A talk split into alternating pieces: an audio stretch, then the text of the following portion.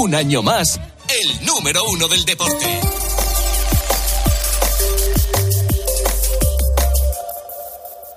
¿Tienes ganas de apostar en el próximo partido? Entra en winamax.es y aprovecha la mejor variedad de apuestas del mercado. Podrás ver las supercuotas del día y contar con las opciones del My Match y del Cash Out para hacerlo a tu manera. Winamax, no esperes más, la emoción a un solo clic. Winamax, las mejores cuotas. Juega con responsabilidad, solo para mayores de 18 años. Última hora en Cope. Estar informado.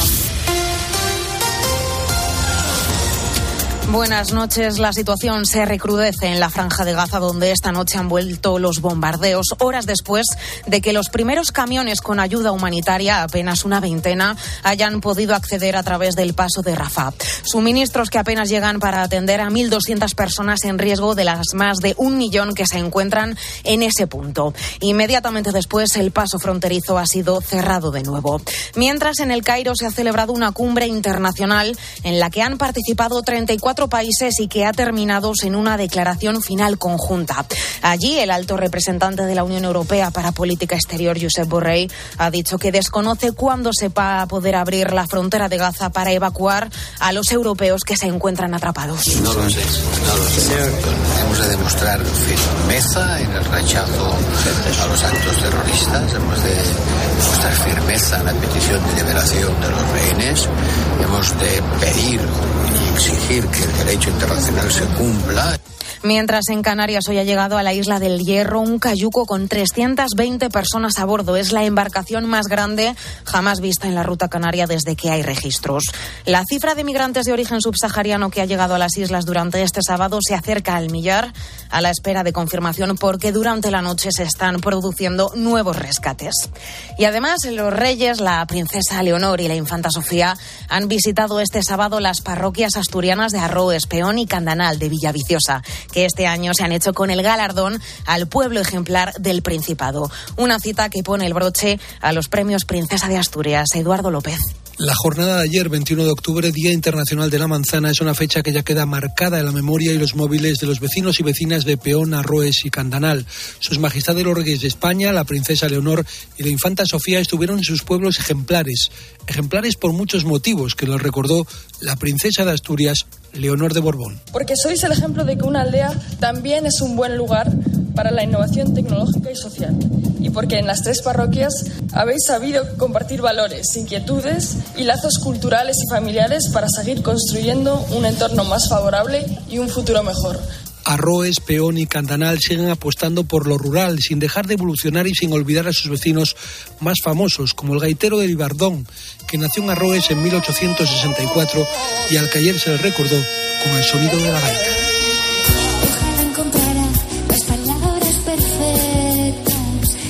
Y esta noche el Palacio de los Deportes de Madrid ha acogido el concierto Cadena 100 por ellas. 15.000 personas han disfrutado de las actuaciones de Rosalén, Sergio Dalma, Vico o de Conchita, quien ha compuesto el himno de este año. Y a ti nadie te quiere, que ha interpretado junto con Álvaro Soler. Te creerás muy valiente al girar el timón y cambiarle la vida. Cadena 100 por ellas a beneficio de la Asociación Española contra el Cáncer. Con la fuerza de ABC. Cope, estar informado. Y además Vinicius felicita al Sevilla por su comunicado contra el racismo. Carlos Martínez. Tras el gesto desde la grada, donde el equipo hispalense expulsó al aficionado sevillista, el brasileño espera que las autoridades españolas cambien la legislación para ser castigadas penalmente. El Real Madrid sigue líder de la liga a pesar del empate. Día de emociones con el reencuentro de Sergio Ramos con sus excompañeros y con el debut de Diego Alonso como nuevo entrenador del Sevilla. Hubo polémica arbitral con De Burgos Bengoechea y esto ha dicho Ancelotti. Si digo lo que pienso del arbitraje, me caen muchos partidos. Entonces, lo que más me gusta en este momento es sentarme en el banquillo eh, de Real Madrid. Entonces, para evitar eh, suspensiones, no digo lo que pienso, eh, utilizo un poco de ironía. En Fórmula 1, en la carrera de sprint de Agustín, Carlos Sainz es sexto y Alonso decimotercero. Mañana tiempo de juego comienza a las 12 de la mañana con cuatro partidos. Las Palmas de Gran Canaria, Rayo Vallecano a las 2 de la tarde, Girona Almería a las 4 y cuarto de la tarde, Villarreal a la vez a las seis y media y Barcelona Atleti a las 9 de la noche. A la misma hora, Gran Premio de Estados Unidos con Carlos Sainz que sale cuarto y Fernando Alonso Ahora te quedas con la noche de Cope con el grupo Risa. Cope, estar informado.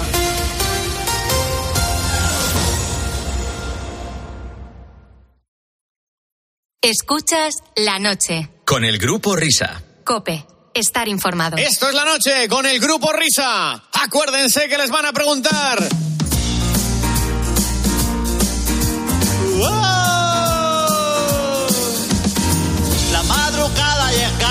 Conectado a la radio, otro fin de semana.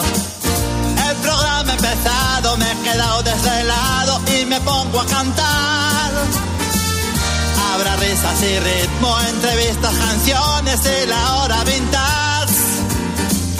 Volverá el espejito, sonarán peticiones y mucho, mucho más. ¿Y hoy quién vendrá?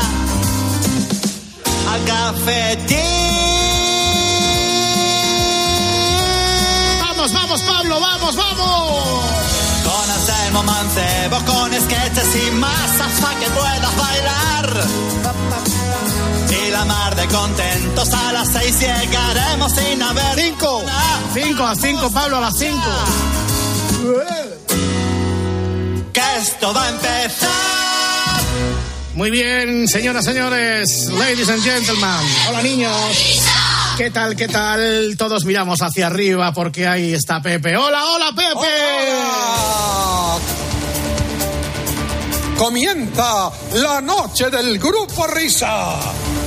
La de los insomnes, la de los borrachos, la de los colgados, la de los carápulas, la de los sonámbulos, la de los currantes, la de los amantes, la de los taxistas, la de los barrenderos, la de los pibones, la de los moscones, la del sonido hipersensible, la de la cadena Cope.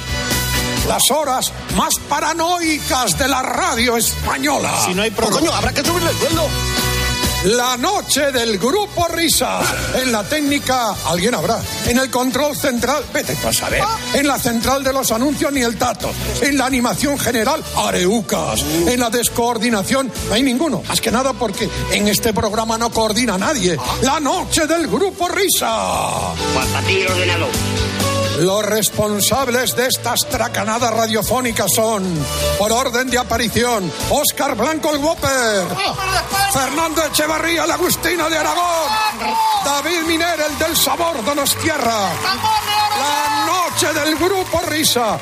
Dirigen este espacio, bueno, dirigen, esto no lo dirige nadie, va con piloto automático. Ellos, los desheredados, los perseguidos por la justicia, los que merecerían estar en preventiva. La noche del grupo Risa. Adelante, grupo Risa. Muy buenas. Hola, hola, Pepe. Y buenas noches a la gente guapa, simpática, maravillosa de este país deportivo y no deportivo.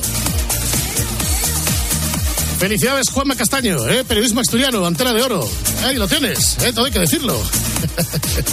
a ver a vosotros, ¿cuánto, ¿cuándo os la dan? Ay. Yo no tengo antena de oro, chico, chico. Ya te Yo en, caerá, su, ya. yo en su momento fui antena de piedra. Cuando se daban las antenas de piedra. Eh, ¿La radio sigue funcionando por antenas todavía? Eh, sí, de hecho, un día tendríamos que hablar de esto con, con nuestro experto José Manuel Pontes, porque estoy descubriendo que hay muchas radios que ya están emitiendo en DAB. ¿Eso qué es? Eh, DAB, bueno, ya te lo explicará eh, Chico, Pontes chico. un día de estos. Ver. ¿Cómo está la futbolitis española? Vaya, vaya. Hoy se me ha olvidado hasta por dónde estoy grabando el programa. No le he dado ni al, ni al récord. Ya lo doy yo, no te preocupes. Bueno, pues el saludo para toda la gente, ya lo he dicho, simpática y maravillosa. Vamos a empezar el programa de una vez. ¿eh? Para toda la gente people de la noche del grupo Risa, los conductos habituales de comunicación. Y hoy vamos a traer un personaje ¿eh? que muchos de vosotros conocéis. Porque sale aquí en la radio, sale aquí en la tele. ¿eh? Como decía Pablo Iglesias, vamos a cabalgar contradicciones. No os puedo dar más pistas. Venga, vamos a empezar ya. Bien, señores, señores, distinguido público, por primera vez y sin que sirva de precedente, hagamos un triple mortal. Es la paradoja de las paradojas. Porque un programa como este, que se llama La Noche con el Grupo Risa, se va a adentrar en lo oscuro. Se va a adentrar en el periodismo y en el crimen. Y para ello vamos a contar pues con el periodista del momento. ¿Eh? Por eso está aquí, en COPE. ¿eh? Por eso empezamos a escucharle con Cristina López Schlichting. Y por supuesto, somos fieles seguidores todos los miércoles en Herrera en COPE. Aparte de leer sus libros, de leerle en la prensa, de verle mucho en la tele. y es ni más ni menos que Nacho Abad. Hola Nacho, buena madrugada, querido amigo. ¿Qué tal? Buena madrugada. Daba miedo como lo presentabas, ¿eh? Atemoriza. Atemoriza. Es que estamos en la hora de la madrugada. La madrugada siempre es muy propensa a lo criminalístico, ¿no? Ya... Sí, bueno, yo ya no tengo edad para esta madrugada. Es la única al año que hago ya, ¿eh? Exactamente. Sí, señor. Nacho Abad, que es un... ¿Te puede llamar? ¿Un alcarreño de Madrid? Sí, o un madrileño de Guadalajara. Sí, es como lo llamaban Luis Ocaña, al ciclista, ¿te acuerdas de él? Que le llamaban un francés de Cuenca. Pues Nacho Abad, lo mismo. Vamos a ir la primera directa y a la yugular, ¿eh? vamos a andarnos sin rodeos y sin enjuagues perifrásticos. ¿Qué posibilidades le ves esta temporada al Atlético de Madrid? Pues habíamos empezado bien después de, Sí. de- antes del parón de las elecciones, pero después, por Dios. Bueno, Pe- pero bueno, yo rojiblanco hasta la médula. Eso sí, cada vez que marcan dos goles los otros y nosotros ninguno, yo no, no soy capaz de aguantarlo, mi corazón no lo aguanta, yo apago y me pongo a hacer otra cosa. ¿Con Joe Félix o sin Joe Félix? Yo soy cholista, por tanto, sin yo Félix. Perfecto, ¿ves? Ahí estamos. ¿Eres del Atleti de toda la vida o no? De toda la vida. Eh, Yo creo que esto eh, genera carácter, ¿eh? mi sufrimiento y saber aguantar el- la derrota. Y el- solo de las derrotas se aprende, así que creo que forja carácter. Oye, para quitarnos la historia lo más mm, rápidamente posible. ¿Cómo va la movida esta del zángano que, que abusó de tu reportera, que estaba haciendo un trabajo profesional? ¿Este le va a salir gratis la jugada a este muchacho? No, no, no, no, no le va a salir gratis. No, mira, lo que más me molesta de todo esto, más allá de, de la agresión sexual, que es como se denomina ahora penalmente a tocarle el culo a cualquier mujer, sin su consentimiento, no le va a salir gratis porque se va a tener que sentar en un, en un banquillo. Lo que me molesta son eh, la cantidad de... mm, Me voy a contener y voy a hablar bien. Sí. La cantidad de personas que se dedican en redes sociales a decir que es mentira. Y hablan del bulo del culo. Y dicen eh, que la persona que agrede sexualmente a mi compañera es la misma persona que una- un chico que aparece en sus fotos en una red social tiempo antes eh, y que era su novio o su exnovio y que todo estaba pactado y que buscaban eh, hacerse famosa o lo que fuese, ¿no? Y me enfada soberanamente porque, mirad, no, no es la misma persona. Uno es un ciudadano eh, rumano y otro es un ciudadano español. No, no- no- me- la nacionalidad me da lo mismo, simplemente para que notéis la diferencia. Y hay quien, no sé con qué motivo perverso, ha querido identificar al uno con el otro. Entonces, recibo mensajes privados, eh, públicos, y yo ya, eh, como ya estoy mayor y estoy cansado de tonterías, bloqueo a todos los que dicen que es un invento. Incluso los mensajes en los que me insultan eh, por redes sociales porque hemos montado, hecho un montaje, pues los borro. Los borro todos y bloqueo a la persona que me lo manda. Entonces ya ahora recibo quejas por el bloqueo.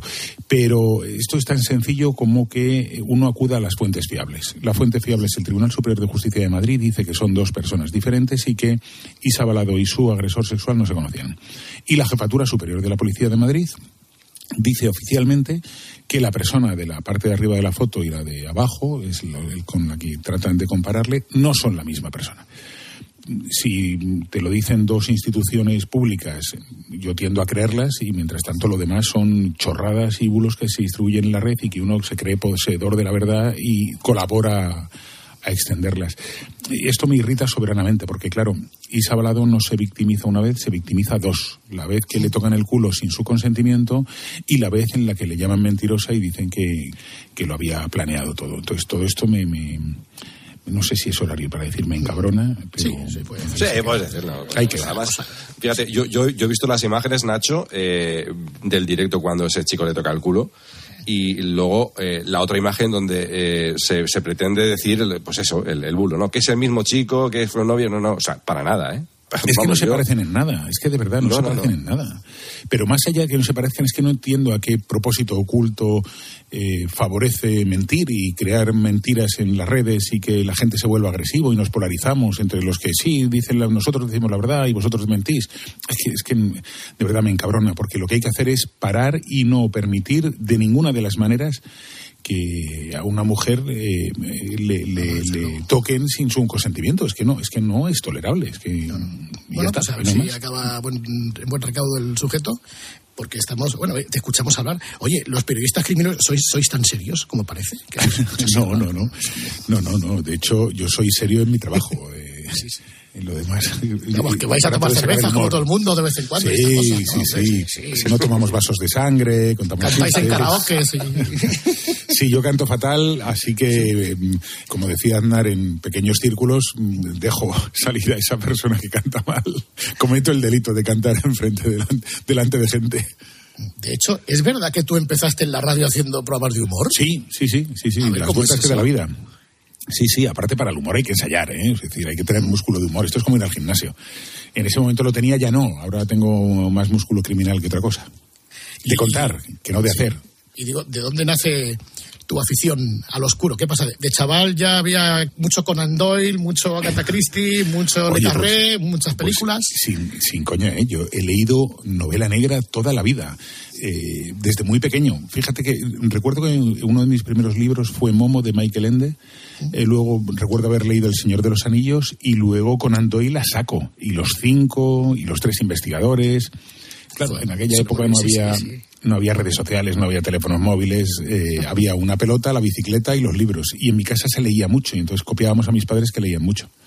Claro, luego tú haces periodismo y después de los cinco años de periodismo todavía te embaulas criminología. Bueno, eh, en realidad esto me metió en este frollón mi, mi mujer. ¿eh? ¿Ah, sí? mi mujer es abogada penalista. Está mal que lo diga yo, una de las mejores que hay en España. Nos vendrá bien alguna vez las cosas que hacemos. Y ella me dijo, consigues muy buena información, pero luego conocimientos jurídicos tienes cero patatero. Y era verdad, porque yo cada vez que hablaba de un tema se lo tenía que contar ella para que ella me hiciese las reflexiones jurídicas y no meter la pata y no quedar como un auténtico patán. Y al final me dijo, "Bu, derecho va a ser muy largo para ti, porque no estudias criminología, que aparte ahí hay derecho penal 1, pero derecho penal 2, procesal 1, procesal 2, pero luego hay medicina forense, Psicología también. eh, psicología criminal. Y mm, con 38 me puse a estudiarlo. Fue dolorosísimo, ¿eh? porque era eh, trabajar de lunes a viernes y los viernes, según terminaba, me iba a la facultad y estaba los viernes por la tarde y todo el sábado entero trabajando, perdón, estudiando para, o sea, en, en clases de fines de semana para sacar la carrera. Y en dos años me la, me la saqué. Por aquello de la cosa jurídica, ¿cuál es el, el sumario más largo que te has tenido que leer? O sea, de esto decir esto. es ¿Dónde está la plusmarca? ¿Dos mil folios, seis mil folios? Por folios no, pero eh, por tomos. Mira, yo creo recordar que el sumario de Marta del Castillo tenía 32 tomos. Eh, que eso era una auténtica barbaridad. Una espasa. Lo que pasa es que luego está repetido.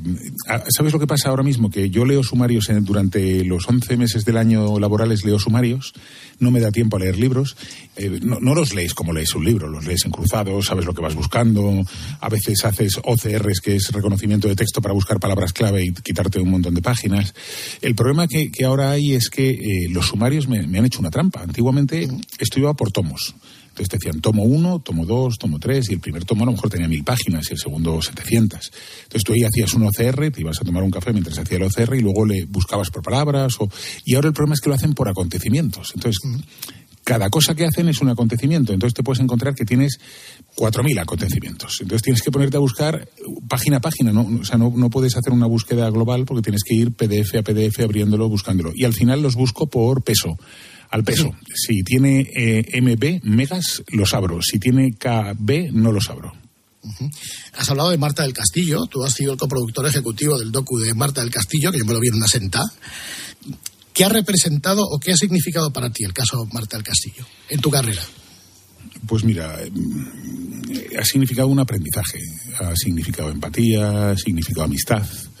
Llegas a, a Sevilla cuando desaparece Marta del Castillo como un periodista más, intentando conseguir información y contársela al público y al final en el camino haces amistad con Antonio, haces amistad con Eva, eh, te implicas, eh, tratas de ver los errores que se pueden cometer en una investigación. El error es inherente al ser humano, por tanto todos los cometemos, los policías también. Y hay un punto en el que uno se implica más, por lo que sea, por afinidad, insisto, por empatía, porque has visto el dolor en los ojos de Antonio y de Eva, porque necesitan resolver algo que no está resuelto y no encuentran respuesta en las instituciones.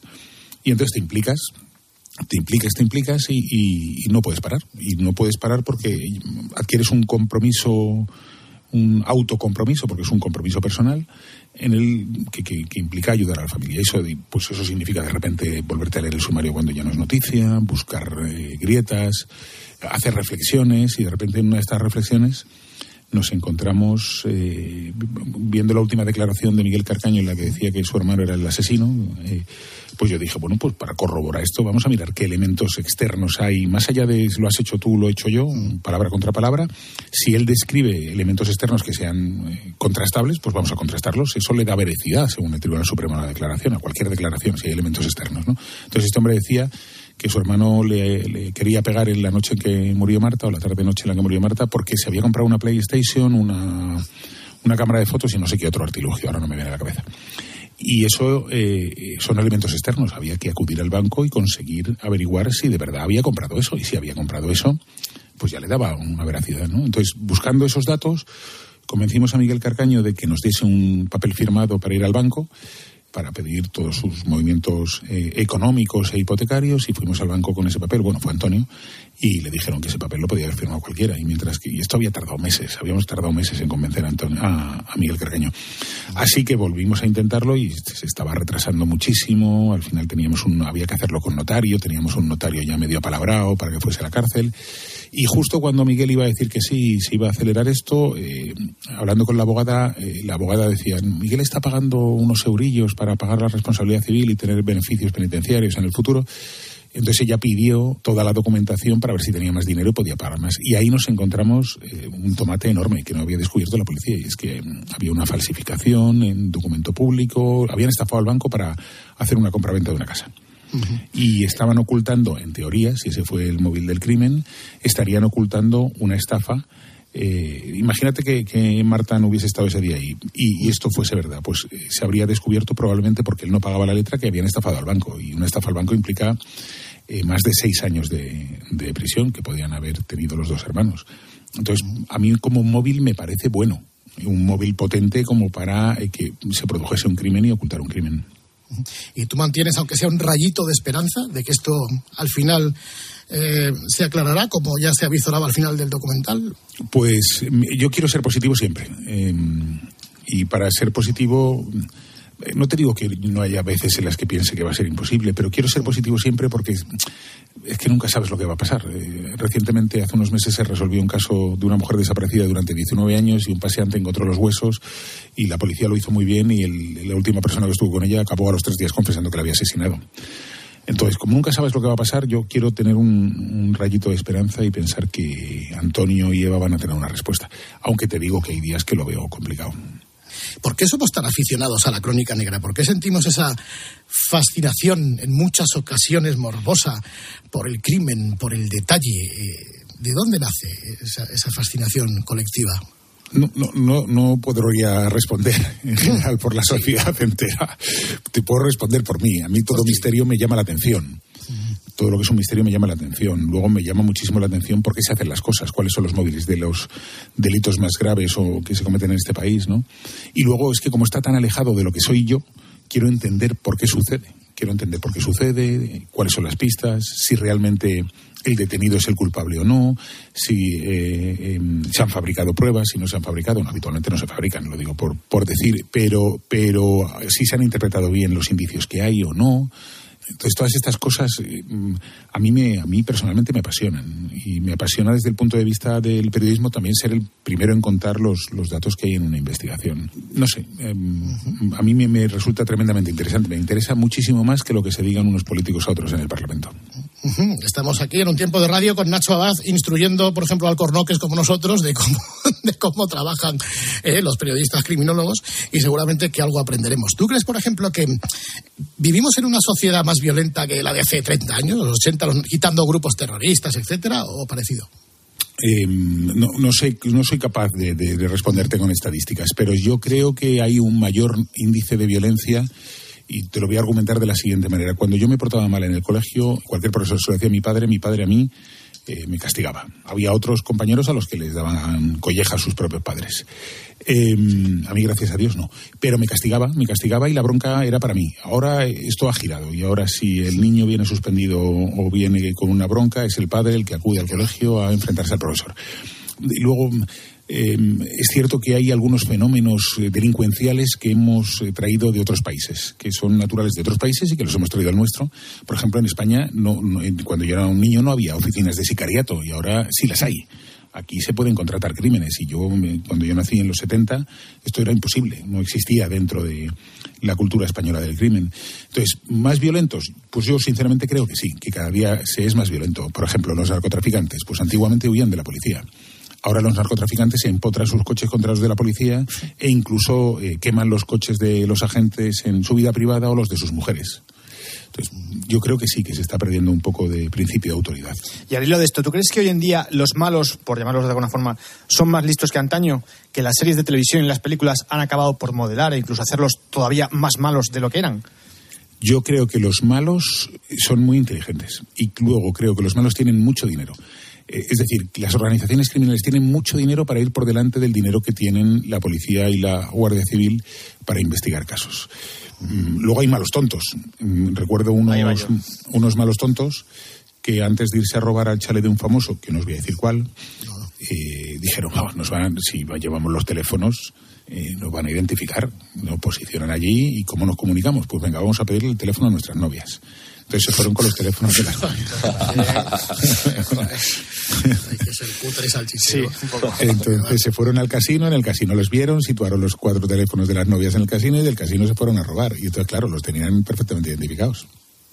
Oye, Nacho, tú con el trabajo que haces, ¿has visto o has sentido el peligro de cerca? Mm, no, no. No, y aparte es que no me lo quiero plantear, no, no, no, no, quiero vivir con miedo. Tengo más miedo por mis hijos que por mí mismo. ¿Y duermes bien? ¿Cómo llevas lo de las pesadillas? Duermo de maravilla. Duermo de maravilla eh, porque a lo largo de mi vida periodística yo he metido la pata como entiendo que todos los periodistas. Bueno, el que diga que no ha metido la pata, que levante la mano y le ponemos un monumento, ¿no? Nunca he metido la pata queriendo, lo he metido sin querer. Y uno con la edad y con los años va ganando eso que no te enseñan en la facultad, que es la experiencia para meter menos la pata y uno va teniendo trucos para, para escapar. Y a mí, mira, tenía una madre psicóloga que decía que en la espalda de cada uno, bueno, que dentro de cada uno hay un yo víctima y un yo inquisidor que el yo víctima es el que se justifica siempre y la culpa es de los demás y llora, y el yo inquisidor es el que se flagela a sí mismo y se castiga por los errores. Yo tengo un yo inquisidor muy, muy potente. Entonces se me agarra como un águila en la espalda y, yo muevo la espalda para soltármelo y no se me pasa. Entonces cuando meto la pata se me queda ahí anclado el águila unos cuantos días hasta que consigo consigo quitármelo y luego hay que restañar las heridas. Entonces, ¿qué he aprendido? A intentar meter menos la pata. ¿Y cómo se hace eso? Pues dando un paso atrás y con una serie de argucias que uno ya tiene para, para que no haya ningún problema. Tú que estás curtido en mil batallas nos, lo podrás explicar bien. ¿Cuál es el papel del periodista y el papel de la investigación? Porque claro, el periodista a veces, pues, eh, no a veces, siempre, pues se ciñe a lo que es su código deontológico, que es lo que aprendes en primero de la facultad, ver, oír y contar. Pero a veces las informaciones periodísticas pueden obstruir la labor de la investigación judicial. ¿Dónde ponemos la línea? ¿Cómo conciliamos estas dos cosas? Mira, pues esta es una de las cosas que vas aprendiendo con la edad. Y es, a mí me da un, me importa un pimiento la información si perjudica un caso.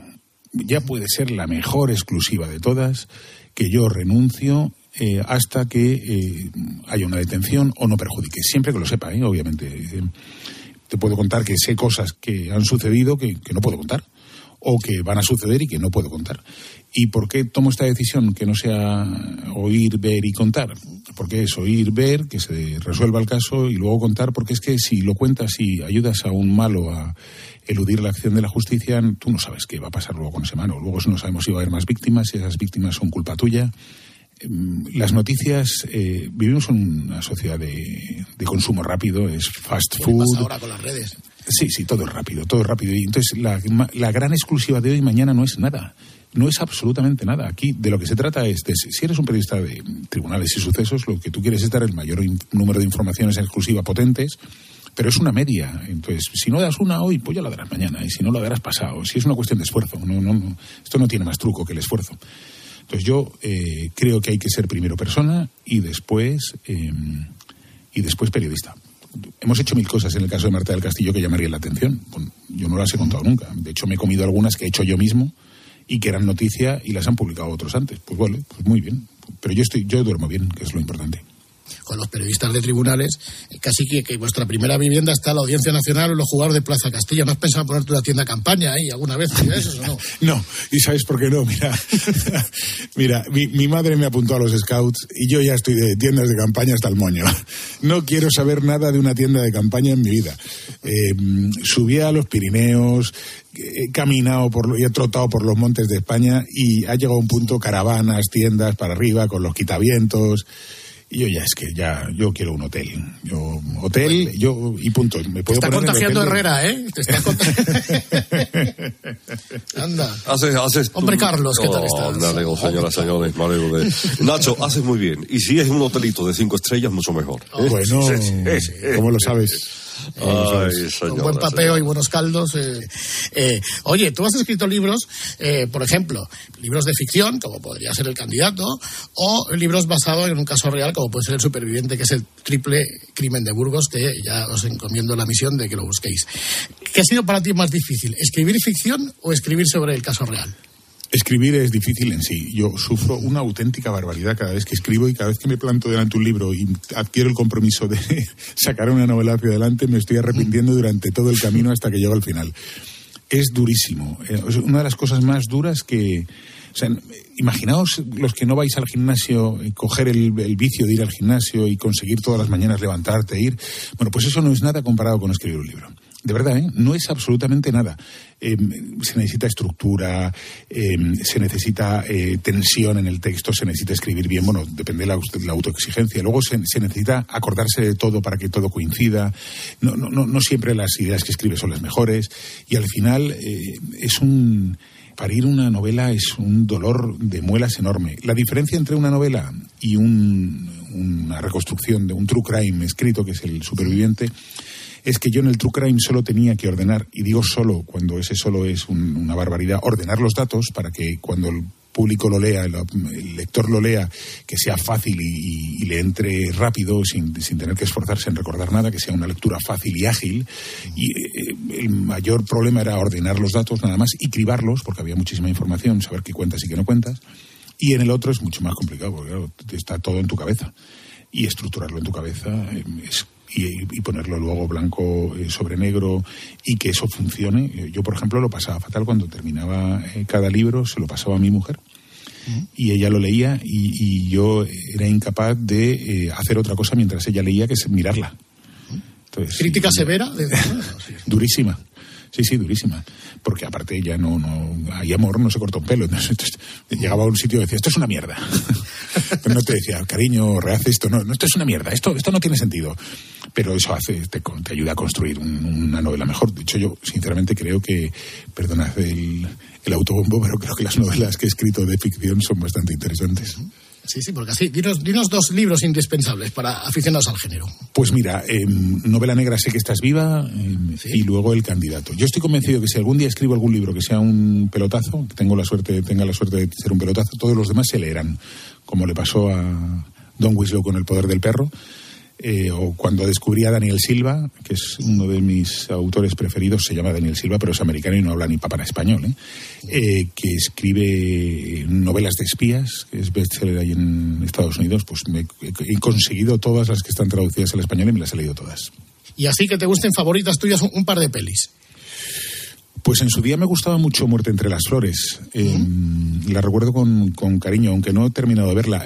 Y te tengo que decir una cosa. eh, esto también depende de, lo que tengas en casa. Eh, Mi mujer es penalista y prefiere las películas de amor y a mí me saturan un poco. Entonces yo cada vez que ella se despista, pues me encanta repasar la trilogía de, no sé si pronuncia Born. Sí, sí, el mito de Born, eh, Sí, el ultimátum de Born. A mí todo lo que sea así, un poco de puñetazos, eh, investigación y tal. Investigación, Me cárceles, va, etcétera, ¿no? Me va, me va.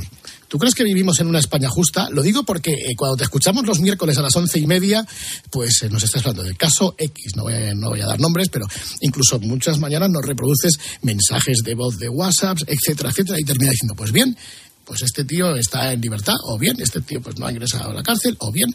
Entonces te quedas con una sensación de desasosiego, de decir, te, te- te piensas en la frase del alcalde de Jerez, ¿no? La justicia es un cachondeo. De Pedro Pacheco. Eh, Pedro Pacheco, exactamente. ¿Tú esto cómo, cómo, cómo lo ves? Joder, es que no quiero decirte lo que pienso. Dilo, dilo. No, no, no, no, quiero decírtelo. ¿No? no, no quiero. Me ejerzo la autocensura en este punto. ¿Sí? Sí, sí, sí, sí, sin ninguna duda. Vamos. Pues eh... lo siento, eh, lo siento, siento el chasco, pero está muy bien que seas sincero en ese sentido porque eso dice mucho también. ¿eh? También os digo, yo me la autocensura la aplico, la, me la aplico de vez en cuando. ¿eh? Y bueno, tú has hecho radio, prensa, televisión. ¿Qué es lo mejor de cada medio? ¿Con qué te quedas? esto, esto, es una pregunta complicada porque yo adoro la radio. me parece un medio espectacular, la voz, eh, el mensaje he hecho más he hecho más tele que radio pero yo empecé en la radio. Pero luego la radio desaparece y, y ya no está. Eh, aunque ahora con esto de los podcasts con los podcasts y tal pero cuando yo empecé con la radio no había manera de hacer podcast ni podías ir a la hora de, estar escuchando la copia a las 11 y decirme voy a ir a las 8 a ver qué ha dicho Carlos Herrera a las 8 en su editorial que lo hago habitualmente eh, cuando llego tarde al gimnasio me, me pongo la hora de las 8 y le escucho entera en esa franca. Pero eh, la prensa permanece y construir un buen texto en prensa me produce una, una, una, buena crónica en prensa, me parece una enorme satisfacción. ¿no? Estos teletipos sin personalidad, donde es eh, eh, sujeto, verbo, predicado, sino algo que tenga alma, que, donde escribas con alma, eso, eso me, me apasiona. Y luego, a mí, el medio en el que más cómodo me siento ahora mismo es el de la televisión. Aparte que paga mejor, las cosas como son. No, no, sí, sí. bueno, eso, no digas no, sí, sí, porque nosotros no lo sabemos todavía. No, no, no, pero yo lo digo en serio. El otro día escuché a, Jennifer Aniston diciendo, yo no trabajo como actriz para ser famosa, ni porque mis padres se sienten orgullosos, ni para que me reconozcan por la calle. Yo trabajo por dinero, pues lo mismo que yo. Pues muy bien. Honestidad. Ante todo. ¿Y alguna vez por las circunstancias de tu trabajo te has visto envuelto en alguna situación que has dicho al final? No sé, ¿has, has pensado en dejarlo alguna vez o no? Sí, Sí, pero no me preguntes. O sea, autocensura de nuevo. sí, sí, sí. Y luego he vivido cosas muy divertidas que tampoco puedo contar. O sea, que tú eres O sea, yo, yo, yo disfruto muchísimo de, mi trabajo, ¿eh? Es decir, yo lo vivo con pasión. Y ha habido cosas en las que yo he dicho esto lo dejo y, os garantizo que si, hubiese, me hubiese tocado la primitiva ese mismo día lo habría dejado inmediatamente. Y luego ha habido cosas en las que he disfrutado eh, porque son verdaderas aventuras. ¿Y, el, el, suceso que hayas seguido que más te ha impactado a lo largo de tu vida? Es que esto es muy difícil de decir. ¿Por qué? Porque todos te impactan de una manera o de otra. ¿Me impactó y me impacta todavía Marta del Castillo? Sí, y te, os puedo decir ese nombre por, por, esbozar uno. Pero si es que si te pones a mirar, yo, yo he conocido a Rosa Peral, que ahora es tanta polémica está viendo. He conocido el caso de Mariluz Cortés. Eh, yo estaba en la escalera de la casa de, del padre de Mariluz Cortés cuando acababan de tener a, a, Santiago del Valle y subí yo y se lo dije yo. Eh, y había viajado de Madrid desde el día anterior, de esas cosas que tú sabes pero que no puedes contar hasta que sucedan, porque a lo mejor el tío se escapa. Pues este, por ejemplo, ¿no? Yo estaba ya allí y aquel día pues me inventé que estábamos haciendo un reportaje en, en Huelva y que pasaba por allí de casualidad, pero yo estaba allí porque me había dado tiempo a llegar desde Madrid. Pero es con Mariluz, Asunta, Diana Kerr, Marta del Castillo, podría seguir enumerando. Y esto os estoy hablando de muerte, pero es que luego hay violaciones, hay agresiones. Es que en realidad el mundo criminal impacta todo. ¿Y qué le recomendarías a alguien pues que, quiera ser un, Nacho Abad, que quiera adentrarse en el periodismo y en la criminología? A los chavales, ¿qué les diría? Error.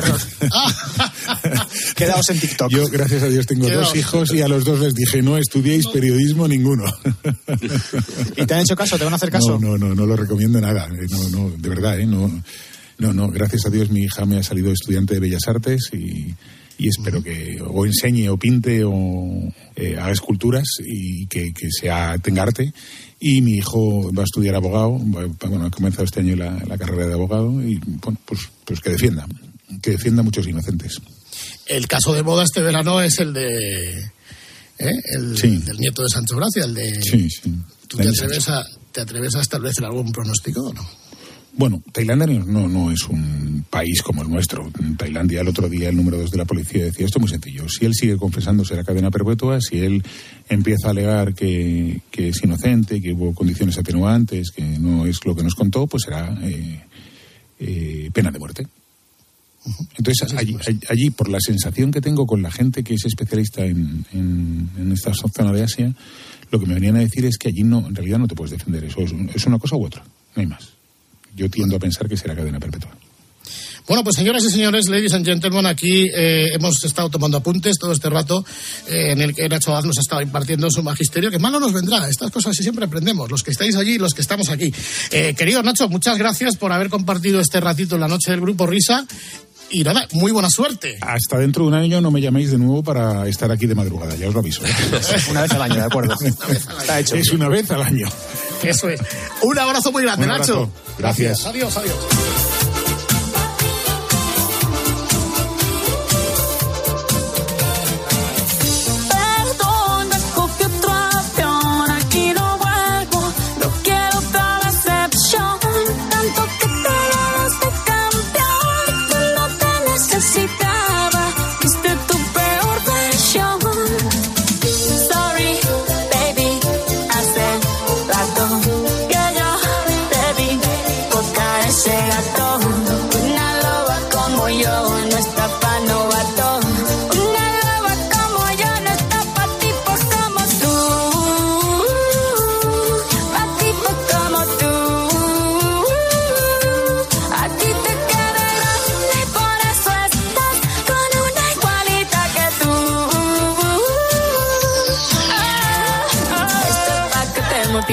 Mortifique, mastique, trague, trague, mastique. Yo contigo ya no regreso ni que me llore ni me suplique.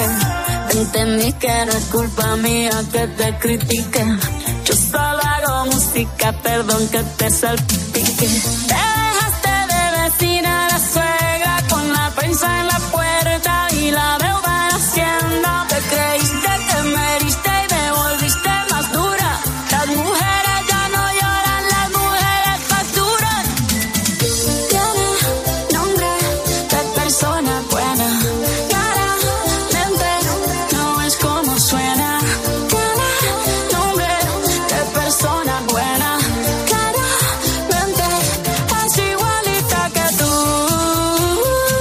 nos hemos adentrado en el proceloso mundo de la vida de un periodista de sucesos, pero atención porque no abandonamos la crónica negra. Ahora veréis, vamos. Hacemos un descanso mínimo en el camino y continuamos. Grupo Risa. La noche.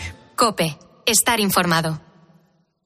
Biden vino a decir que Estados Unidos cometió errores después de los atentados del 11S y le dijo a los israelíes, hombre, no hagáis lo mismo. Carlos Herrera va más allá de la noticia y te explica todo lo que te rodea. Pero también pidió contención a Israel en su legítima respuesta a los ataques terroristas de Hamas.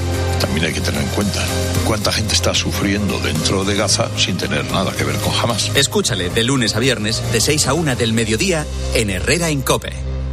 Escuchas la noche. Con el Grupo Risa. Cope. Estar informado. Buenas noches. Habla para el mundo Adolfo Arjona. Adolfo en horario golfo. El caso es que escuchando a nuestro compañero Nacho Abad, naturalmente que hemos vuelto a recordar a nuestro querido Paco Pérez Avellán y la sección que hacía conmigo en la noche con el grupo Risa. Siempre Paco Pérez Avellán, a quien conocimos durante muchos años trabajando, él vivía su profesión y por eso hicimos una parodia de lo que era la figura de Paco Pérez Avellán, periodista, criminalista, uno de los mejores de España. Era el número uno y por eso hemos querido rescatar este documento. 24 de junio del año 1900, no, 1900, no, 2018. 2018. Atención al epígrafe. La sección aquella noche se titulaba Usos y beneficios de tener un esqueleto en casa. Escuchamos a Paco Pérez Avellán y a Adolfo Arjona. Qué bonito día para empezar a quemar cosas, ¿eh? Ay, ¿Alguno cómo me acuerdo eso. Cuando llega la noche de San Juan, me acuerdo siempre de Miguel Servet. ¿Algún oyente le animaría a amor de Dios, joder. No, te he dicho que me acuerdo, que me, que me acuerdo de ¿Te? Miguel Sí, sí. Servet. Me acuerdo. Exactamente. Eh, ¿Le animarías ahora le, anima- le animarías ahora a algún oyente? ¿Algún oyente que te esté escuchando le animarías a, a quemar su dormitorio? ¿no? Para nada de nada. Pero no, no, pero vamos a ver, pero no dentro de la casa, no dentro, pero vamos, eh, sa- sacar el, el- el dormitorio y venga con la cama y, las estructuras metálicas y el somier y las sábanas y todo, venga quemar, ¿va? Bien. Hoy en nuestra crónica negra eh, no vamos a, a desmenuzar ninguna canción. Nos vamos a fijar en un programa eh, al cual hay que apoyar y estamos intentando empujar eh, desde el grupo COPE, que se llama Herrera en COPE. Un joven programa que está dando sus primeros pasos y necesita de Adolfo Arjona. Que soy yo. Estoy, ahí estoy. Con mi descapotable. Con mi mundo Twitter. Parece que está la tribu de... Entonces yo quería eh, dejar a la consideración de Paco Pérez Avellán, nuestro experto criminólogo, una llamada que hace una semana se produjo en el programa de Carlos Herrera. Era una fósfora que se llamaba Isabel. No, Pepa. No, Pepa, Pepa. Pepa. Isabel, para, para- aquí en Málaga la conocemos como Isabel. En el resto de la península es Pepa, correcto. Vamos a escuchar a Pepa. ¿Y usted, Pepa, buenos días? Eh, mi historia es que yo tuve durante muchos años un esqueleto. Eh, lo tuve mucho tiempo y el cráneo lo tuve de cenicero en el salón. hombre, hombre. Ay, me gusta su estilo. Y, y resulta Estamos que conectados con los monsters. lo tuve de cráneo, el cráneo de cenicero. Lo que pasa que de tanto como fumaba y eso, pues se fue abriendo. Al cabo de unos años, pues me deshice de él.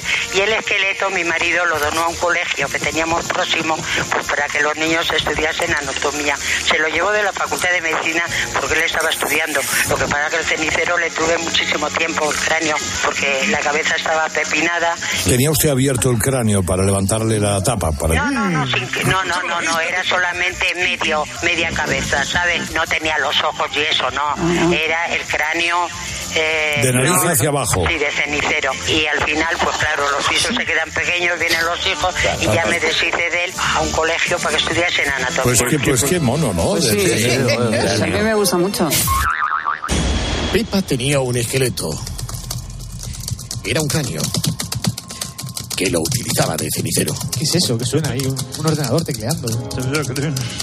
Es que la estoy buscando en Facebook. Pe- Pepa, Pepa. No habrá Nada, Pepa, en, sí, el- no. a ver, en Twitter, Para nada. Es que solo tenemos el dato de Pepa. Instagram. ¿Te gustaría quedar con ella en First Dates? ¡No hay internet! Venga, es que no lo encuentro. Eh, que- queridos amigos de Fair si me están escuchando, me gustaría tener un encuentro. Invito yo, ¿eh? Invito yo a cenar.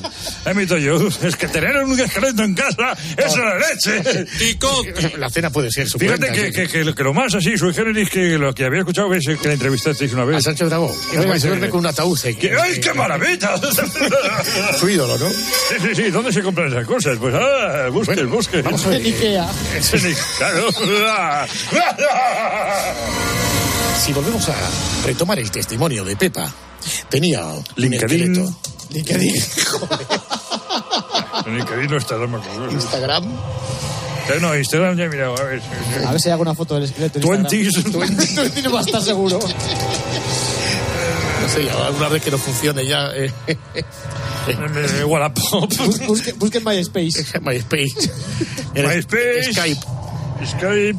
Déjelo, Paco. Es igual, si no lo va a encontrar. Por favor. eh, Hable con María Luisa. Oye, todas Audio Galaxy. No, Napster. emule. A ver si están en Napster. De todas maneras, eh, eh, eh, Paco, no pierdas la esperanza, porque si Pepa llamó al programa de Carlos Herrera, es posible que nos esté escuchando en estos momentos. ¡Pepa, cariño! Y la productora puede tener su teléfono. Exactamente. también, ¿eh? Llámala, llámala. O no sé, di- dile algo a Pepa si nos está escuchando ahora mismo. Pepa, me he enamorado. Eh, mm, soy Paco Pérez Avellán. Tengo 60 años, estoy a punto de jubilarme y tengo pues una serie de aficiones pues que a veces no son correspondidas y creo que en este caso pues puedo tener éxito. ¡Ay, qué maravilla! ¡Qué Era- mujer! ¡Qué mujer! Entonces, un esqueleto con cráneo, decía Pepa. También decía, cuando fumaba, no ha aclarado si se refería a Pepa o al esqueleto, ni siquiera aclarado lo que fumaba, se abría. ¡Qué bonito! Querido Paco Pérez Avellán, eh, Ay. ¿es normal eh, tener esqueletos en casa? Bueno, vamos a ver, eh, si, si es normal tener un esqueleto en casa. Sí. Hombre, vamos a ver, pues, eh, el único esqueleto que normalmente puede tener la gente pues son pues familiares que hace tiempo. No, pero me un refiero, momento, que me voy a explicar. Hay gente que tiene grandes propiedades, que tiene hectáreas, eh, grandes mansiones y que en una zona pues muy aparteada pues tiene su propio cementerio. O sea, Sí, es sí, una cosa bastante popular en los Estados Unidos.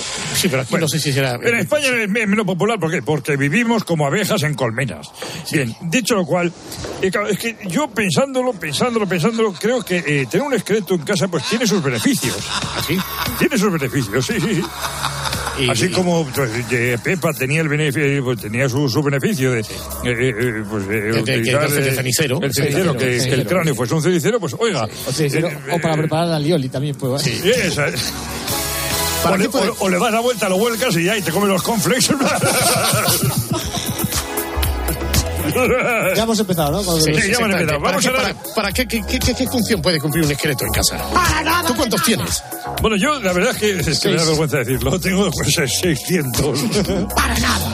Entonces, pues mira, yo, eh, si- yo, yo primeramente empecé con uno, pero esto es como que, que como cuando uno se compra un gato o un perro, al final coges el cariño y al final pues te compras 500.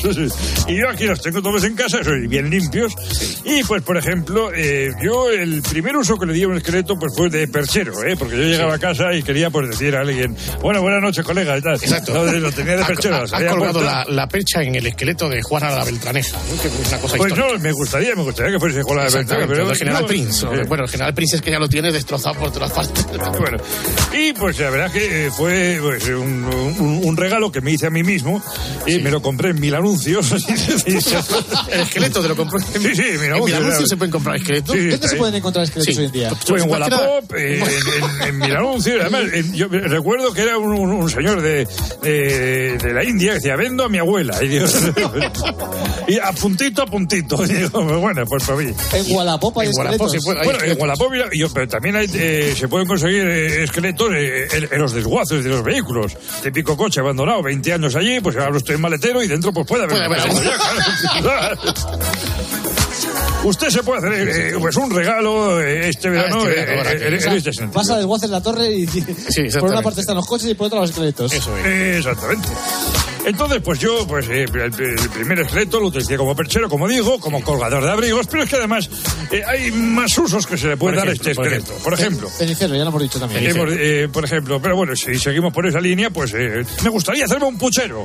Pues ya tenéis el fémur que te hace de cucharón y vas removiendo poco a poco para que no se. para, pa- para ligar bien la salsa. Luego dice, no, es que yo quiero un esqueleto porque, entre, entre otras cosas, yo soy un, un- un señor que lee mucho. Me encanta, tengo la casa llena de libros, parece una biblioteca y tengo un esqueleto. ¿Qué, ¿Cómo puedo eh, maridar este, eh, este- esta- pues muy, muy fácil, coge usted las falanges y lo utiliza como marca hojas. Ah, como- exactamente, por ejemplo.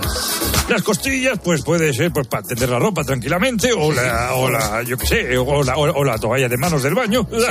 Ostras, como un toallero de baños. Está muy bien. Está muy bien como toallero, sí. Y oye, que llega, eh, yo qué sé, hay que hacer algún regalo porque es el cumpleaños de alguno y tal, pues coges uno de los huesos y bueno, pues haces un llavero. Y, eh, muy es un llavero, Sí. maravilloso. Bueno.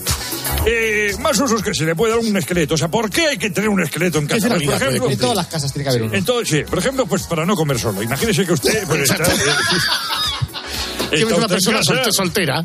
Una persona soltera o una persona que, pues, en edad de merecer, pues, Sí. quiere estar solo. Que le gusta la compañía. Exactamente, porque, porque de alguna manera todos, todos somos seres sociales. Oye, no discutes nunca.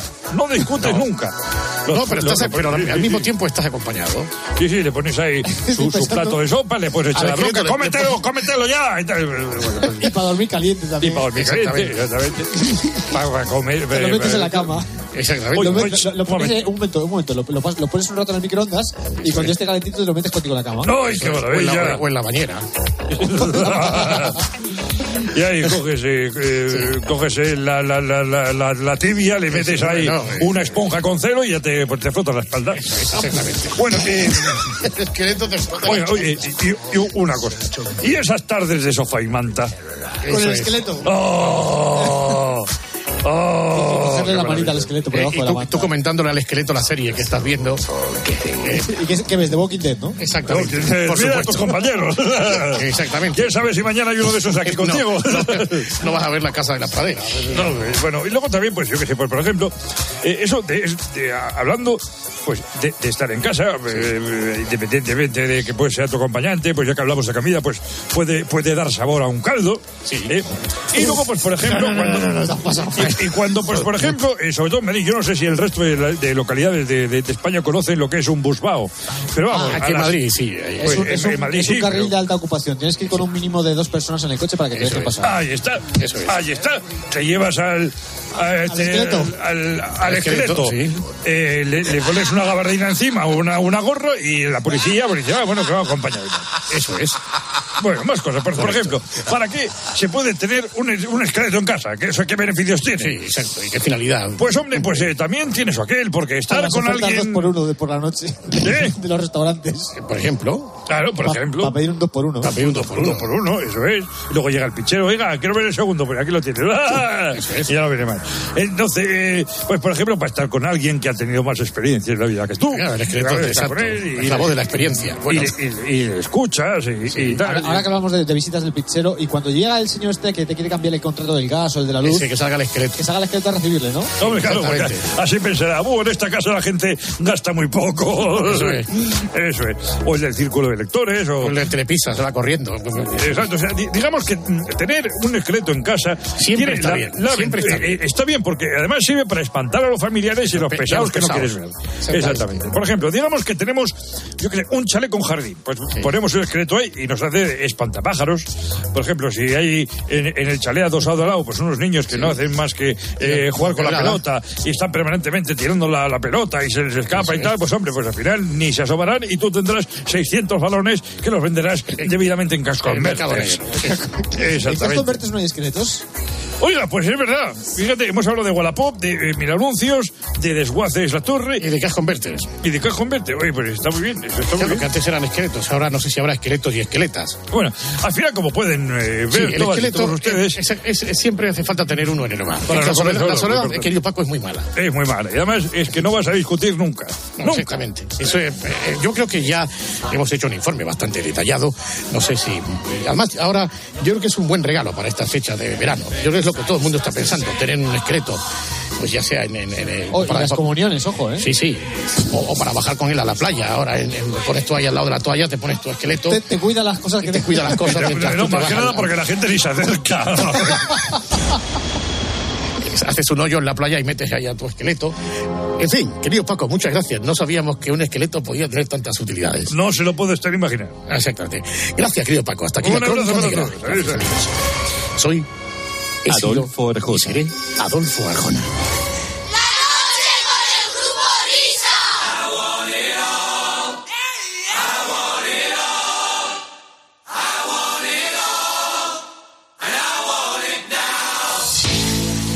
Al final es que cuando conocimos a Paco Pérez Avellán siempre nos estaba hablando de su trabajo. Vivía de la crónica negra las 24 horas del día. Después de los esqueletos vienen las apasionantes noticias de las dos. Hitting like a hammer, she's a juvenile scam. Never was a quitter, tasted like a raindrop. She's got the look. Heavenly bound, cause heaven's got a number when she's spinning me around. Kissing is a color, her loving is a wild dog. She's got the look. It ain't much time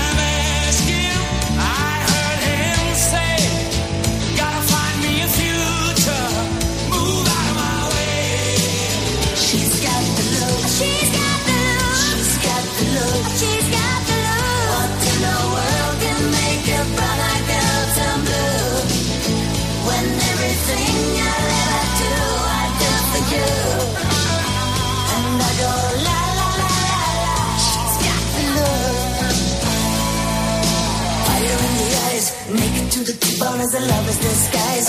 Banging on the head drum, shaking like a mad